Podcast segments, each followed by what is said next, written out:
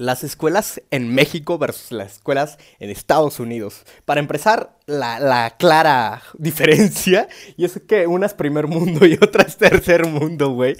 Porque, pues no mames, la estructura de la escuela de Estados Unidos, güey, lucha greco, no mames, o sea, es, es, no necesito decirlo, pero es el, el, sueño oculto de todo estudiante mexicano, es estar en una escuela de Estados Unidos, güey.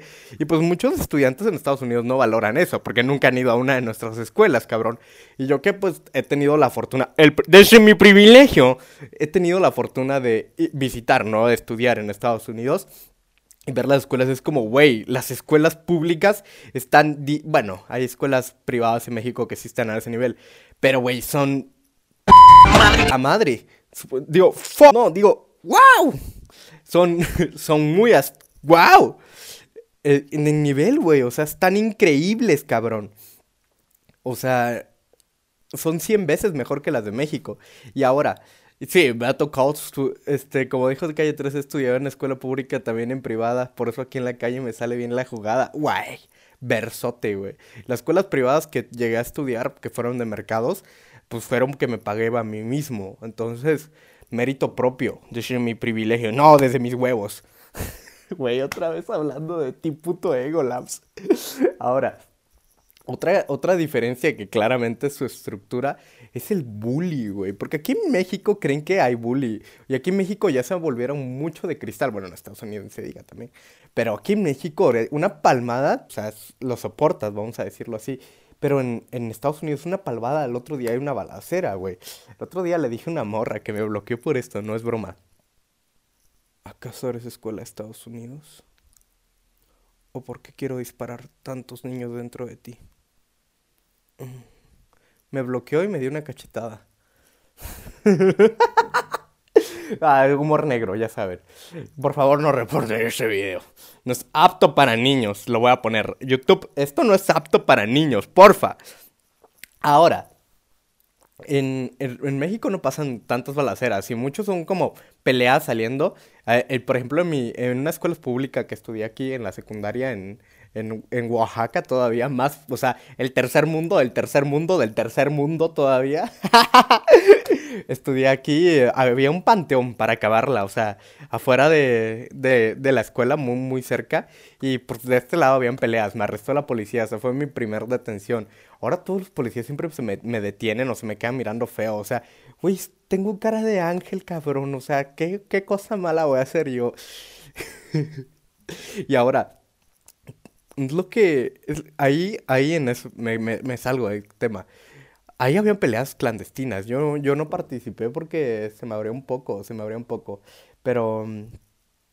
Pero todos buscaban como pelear. Está, yo siento que es normal. Antes, en, en, la primaria, pues sí, está como cool pelearte, ¿sabes? Como, como también como usar tu testosterona de niño. Eh, yo no, no estoy defendiendo que se peleen los niños, obviamente. Eso está horrible. La mejor, la mejor manera de pelear es el diálogo. Pero ya cuando vas avanzando, güey, ya cuando tienes como 15 años, ya es como, ¿por qué te pelearías, güey? O sea, cuando tienes 15, entre más vas avanzando ya es evitar menos la pelea, porque no solamente acaba ahí, o sea, tal vez ganes esa pelea, pero al otro día te van a dar una balacera, porque this is México, bro. O sea, eso es también para reflexionar, o sea, la, puede que el chavo te perdone, que le hayas dado una turboverguiza que lo casi lo hospitaliza, pero la familia del chavo va a decir, ¿sabes qué? Aquí no la voy a dejar. Pum, pum, pum, pum, balazos. This is México, bro. Y en Estados Unidos es muy diferente porque la balacera la lleva personalmente el niño. No, o sea, es una triste realidad. Güey, ¿por qué me quiero reír, güey? Es que es algo muy triste, o sea, es algo muy triste y es algo para reflexionar. A fin de cuentas, la comedia negra para esto sirve, para reflexionar este tipo de casos. Y yo bien, empiezo a ver que el problema en Estados Unidos es que venden muy como rockstars a los criminales. Porque, pues, en Estados Unidos, chéquense la cantidad de asesinos seriales que hay. Aquí en México, pues no hay tanto. Bueno, sí hay un chingo de seguro, pero pues la policía es tan incompetente que nunca los descubre. O sea, perdón pero pues sí, son, son un poco inútiles en ese tema, los investigadores, vamos a decirlo. O pues también este, están ocupando recursos en otras cosas más importantes seguramente. Ahora, en el, en el caso de Estados Unidos, pues es, es totalmente diferente, güey, porque los detienen y la prensa, no, no el gobierno, la prensa se encarga de venderlos como el primer asesino serial en matar 76 mujeres y el otro es como, güey, yo quiero estar en la prensa, voy a matar 77.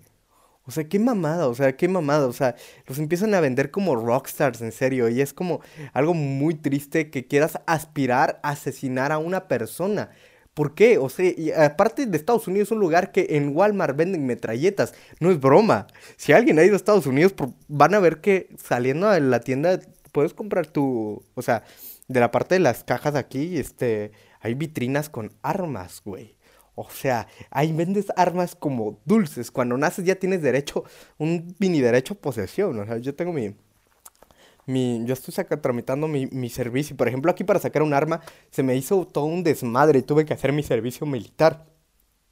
Y pues fue nada más un arma para posesión de la casa, porque no, si, no puedes ir por acá porque alteras el orden público y te arrestan, o al menos que tengas ese permiso, pero tampoco soy este, soy un escolta, ¿o sí? O sea, tengo cuerpo de gorila, pero pues no es para tanto. Hey, baby girl. Ahora, el, el tema de que los vendan como rockstars va causando como ese problema, porque en el Pump Kids, por ejemplo, la canción esta de Foster the People, eh, güey, la canción está hermosa, güey. Y, y, muchos se inspiraron. inclusive aquí en México inspiró a un grupo de memes que es una tragedia horrible que pasó aquí en México de Legion Hulk, de la de Legión Hulk. Y en esos tiempos de que estaban estaba nuestro retraso porque yo fui parte de, o sea, de que estuve en esos grupos, ahorita van a querer tirar el can... Es que hay chavos que todavía están en ese pedo, güey, o sea, yo estuve en ese pedo y lo admito, no voy a decir de qué legión era, pero había ¡Ay, grosso! Güey, era, era épico en ese momento, en ese momento fue muy divertido, pero para los niños que todavía lo hacen, güey, están como retrasaditos, güey. Perdón. Ahora, Güey, si todavía usas el Pac-Man, antes si usabas emojis eras el, el ojete, güey. Y ahora si usas el Pac-Man en vez de emojis, güey, eres el ojete, güey. ¿Cómo cambian las cosas, no? Pero en, en, no me acuerdo, creo que fue en Monterrey, uno de la Legión Hulk, este, mató a su maestra y creo que a nueve alumnos, no recuerdo muy bien la noticia. Es una noticia trágica, inspirado en la canción de Foster the People. Era un niño que sufría de bullying, obviamente, y con uno que otro trastorno psiquiátrico, obviamente. Pero se inspiró justamente en esa canción y eso es lo que pasa en Estados Unidos y pasa cada rato porque la prensa, cada que hay una balacera los venden como superhéroes prácticamente. Este niño se vengó de todas las veces que le hicieron bullying y pam, pam, pam, pam, pam. O sea, ¿por qué no cambiar la noticia o simplemente cambiar la noticia en niño con el trastorno mental acaba con la vida de 43 personas? Una lástima para en nuestro país. Y ahí ya vas cambiando la noticia. Y ya no como que ya no te inspira a hacerlo, ¿sabes? Es una lástima y este video, pues a pesar de que es comedia negra y que nos burlamos de este tipo de situaciones, es para reflexionar tanto la economía, la gestión del país y todo este tipo de cosas que no, no le toca, o sea, como a un gobernante cambiar el país, güey. Te toca como a ti como pueblo reflexionar y tomar conciencia de tu voto para las próximas votaciones, porque ahorita ¿qué haces? O sea, ahorita qué chingados haces. Yo no me quiero meter en política porque, güey, ¿qué cambios podrías hacer, güey? O sea, ¿qué cambios podrías hacer? Pero si puedes hacer que las personas sean más conscientes de lo, de lo que tienen. O sea, em, no esperes perder todo para darte cuenta que tenías todo, ¿sabes? Porque justamente es el caso de México.